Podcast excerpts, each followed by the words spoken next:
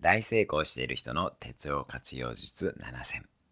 毎日1分で人生が変わる三宅宏之です。成功者の手帳活用術をお伝えします。1スケジュールでなく人生を管理する。2価値観行動指針を書く。3目標の9つのカテゴリーを書く。感情仕事趣味健康財産学び。居住環境人間関係人間性です。4長期、中期、短期ビジョンを設定する。